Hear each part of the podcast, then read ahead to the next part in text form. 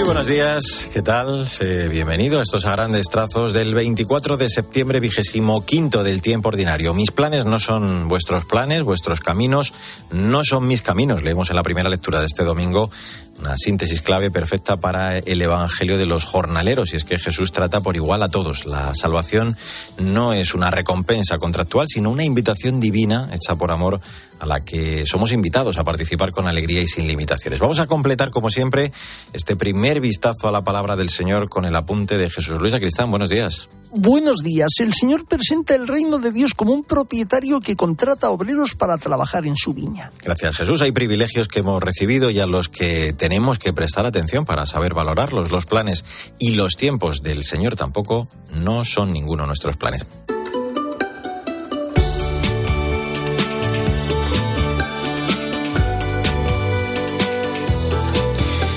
Vamos, como es habitual, con el magisterio del Papa, su audiencia de los miércoles. Esta semana en la catequesis recordaba la figura de San Daniel Comboni, un misionero lleno de celo apostólico por el continente africano. Un enamorado de Dios que deseaba llevar a todas las personas que encontraba en su camino. En un contexto marcado por el horror de la esclavitud social, descubrió que la raíz más profunda de toda esclavitud es la del corazón. El corazón esclavo del pecado, de la cual nos libra el Señor y dedicó toda su vida, de hecho, para combatirla anunciando el Evangelio. La experiencia del amor gratuito de Dios nos hace verdaderamente libres. Esta certeza llevó a Daniel Comboni a trabajar incansablemente para que los cristianos no sean solo espectadores, sino protagonistas de la acción evangelizadora de la Iglesia. Con su testimonio de vida, este santo nos indica que la fuente de toda actividad misionera es la caridad y que la misión no se lleva adelante de manera solitaria, sino siempre en comunión con toda la Iglesia, caminando juntos.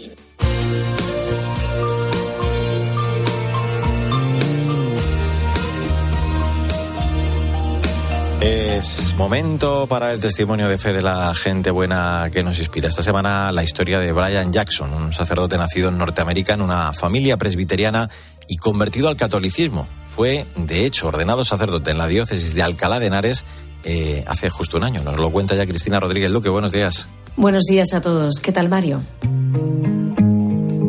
Brian Jackson es un joven sacerdote norteamericano, nacido en Florida, pero no siempre fue católico. Nació en una familia presbiteriana. Pero yo no he sido siempre católico. De hecho, fui bautizado presbiteriano. Eh, fui, eh, nací en una, una, familia muy, muy cristiana, pero no éramos católicos. A mis padres uh, se divorciaron cuando yo tenía tres años, cuando yo era muy joven. La nueva pareja de su madre era un hombre católico y quería transmitirles esa fe. Su madre buscó para ellos en verano, a los 14 años, un campamento y Dios le estaba esperando. Y en ese campamento eh, del hogar de la madre, pues yo tuve una experiencia muy fuerte de Jesucristo, una, una conversión pequeña. Yo me acuerdo rezando por la primera vez, entendiendo un poco más la Eucaristía, ah, me confesé bien por la primera vez en mi vida otras señales empezaron a cruzar en su camino, como el libro Jesús Shock de Peter Crypt o personas como el padre Henry de los siervos del hogar de la madre, orden a la que ahora pertenece y fueron dibujando su itinerario hacia la vocación como sacerdote. Empecé a buscar una, una novia católica, había muchas chicas cercanas, pero poco a poco empecé a, a sentir que yo no, no pertenecía como al mundo. Empecé a sentir que el Señor me llamaba a como dar mi vida entera a Él. Brian fue ordenado en mayo de 2022 por Monseñor Reg Pla en Alcalá de Henares. Buen domingo y hasta la semana que viene.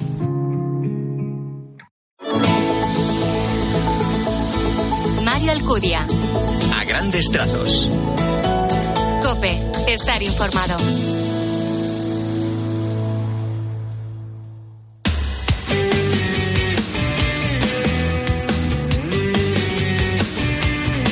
En a grandes trazos, en este 24 de septiembre, la actualidad de la Iglesia en España. Libres de elegir si migrar o quedarse es el lema con el que celebramos hoy la Jornada Mundial del Migrante y del Refugiado.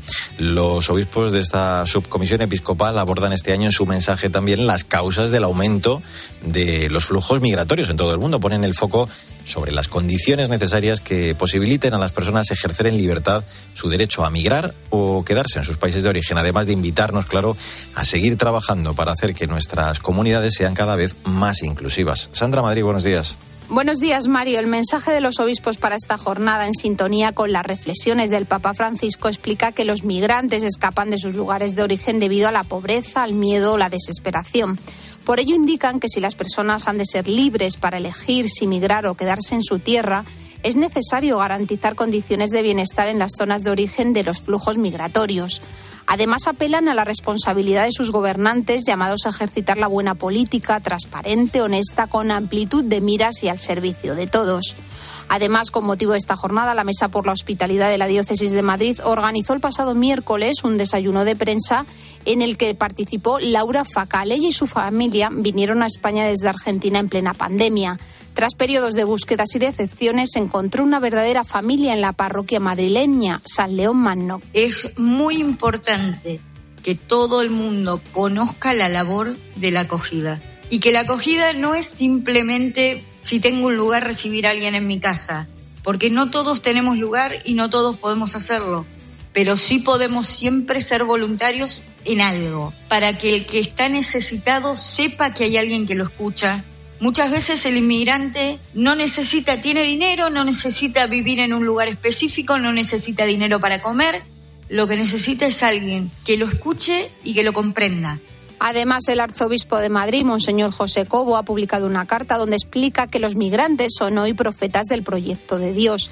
Ellos desnudan un sistema político y económico excluyente y el más salvaje capitalismo que no tiene misericordia con los más pobres. Dios no se pone de perfil, sino que toma partido y lo hace de parte de las personas que se ven obligadas a migrar.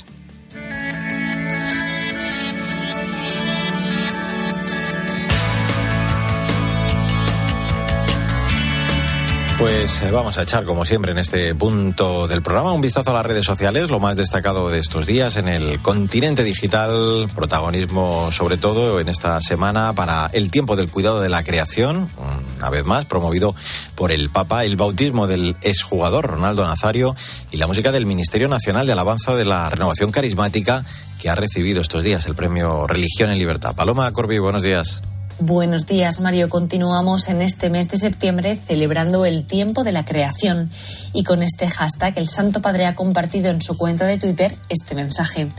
Como un río es fuente de vida para el ambiente que lo circunda, así nuestra iglesia sinodal debe ser fuente de vida para nuestra casa común y para todos aquellos que la habitan.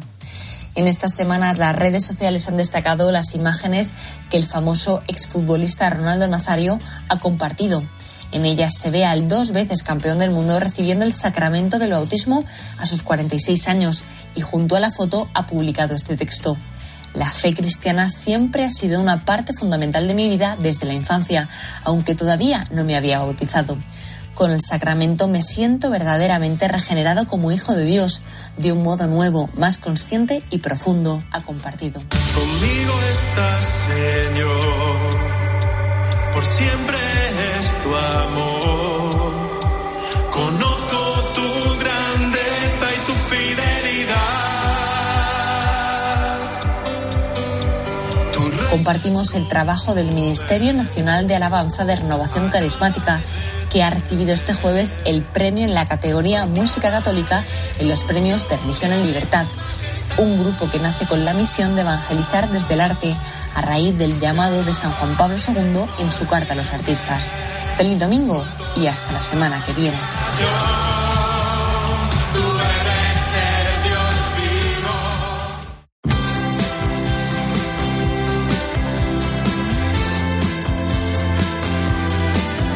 A grandes trazos la literatura, como siempre, con la recomendación de la directora de proyectos de Literocio, Maika Rivera, que con motivo de los 50 años de la muerte de Tolkien, nos recomienda Génesis de una leyenda, una completa biografía que recoge las vivencias del creador del Señor de los Anillos, desde su infancia como huérfano hasta la Guerra Mundial y el desarrollo de su asombrosa literatura. Buenos días, Maika. Buenos días, Mario. Este mes de septiembre conmemoramos 50 años de la muerte de Tolkien y una de las delegaciones de la Sociedad Tolkien Española ha querido conmemorar la efemérides con la celebración esta semana de unas jornadas en la Universidad Complutense de Madrid. coincidiendo con la celebración del cumpleaños de Bilbo y Frodo. Nosotros, por nuestra parte, homenajearemos la memoria de Tolkien recomendando nuestra biografía favorita, la de Colin Duriez Tolkien, Génesis de una leyenda, publicada en España por Rialp. A juicio de Duriez, Tolkien fue una leyenda en sí mismo porque fue un gran narrador, y a ello se le añade la profundidad trascendental que oculta en la Tierra Media, concede una dimensión extraordinaria a sus relatos. Duriez nos recuerda que Tolkien se definió como un hobbit por gustos e inclinaciones, pero también como cristiano. De sus historias puede deducirse su fe cristiana. El argumento del Señor de los Anillos repasa temas religiosos como la providencia, la profecía, el sacrificio y la última esperanza dentro de la oscuridad más profunda. Nos dice Duriez que existe en la narración de Tolkien una devoción hacia lo angélico y otros poderes del bien que guían y guardan el mundo. Y una de las imágenes favoritas de Duriez es la que alude a la divina providencia, la del águila, que proporciona salvación y protección interviniendo en los acontecimientos.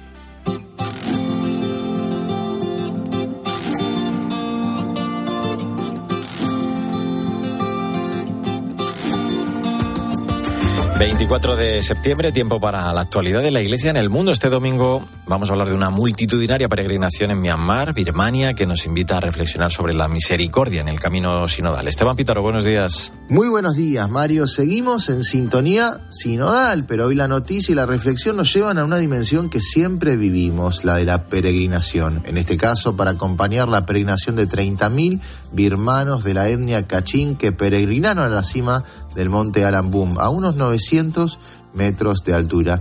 Y lo hicieron con un itinerario especial, acompañando las últimas frases de Jesús en la cruz, que van de la misericordia, del Padre, perdónalos porque no saben lo que hacen, hasta el Padre en tus manos encomiendo mi espíritu, por supuesto, pasando por la María, por la promesa del paraíso, por la sed de Dios.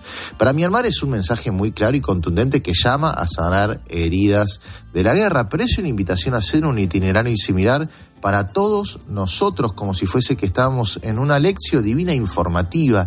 ¿Qué me dice esta noticia a mí? Luego de una peregrinación subiendo al monte Alambum que comienza con la reflexión de la misericordia y termina en la confianza en el Señor. ¿Qué nos dice a nosotros en este camino sinodal que estamos emprendiendo como Iglesia Universal? Por lo pronto que primero necesitamos hermanarnos, incluso con el coraje de perdonar lo que parece difícil perdonar. Si nuestros hermanos de Myanmar lo pueden hacer, ¿por qué no nosotros? Para completar el camino tenemos que acudir, eso sí, al abandono, encomendarnos al Padre. Así el camino tiene esperanza, así no hay monte que no pueda ser subido como el de los 30.000 birmanos que subieron el monte Alambum.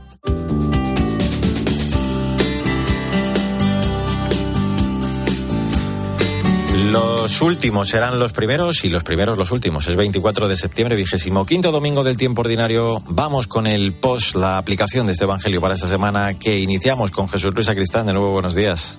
Saludos de nuevo. Dios nos da los dones necesarios para ser justos con los demás, tratándoles siempre por igual. Pues Él es el único que sabe y que puede valorar el trabajo de cada uno y nosotros no somos, desde luego, quienes para que nos rinda cuentas.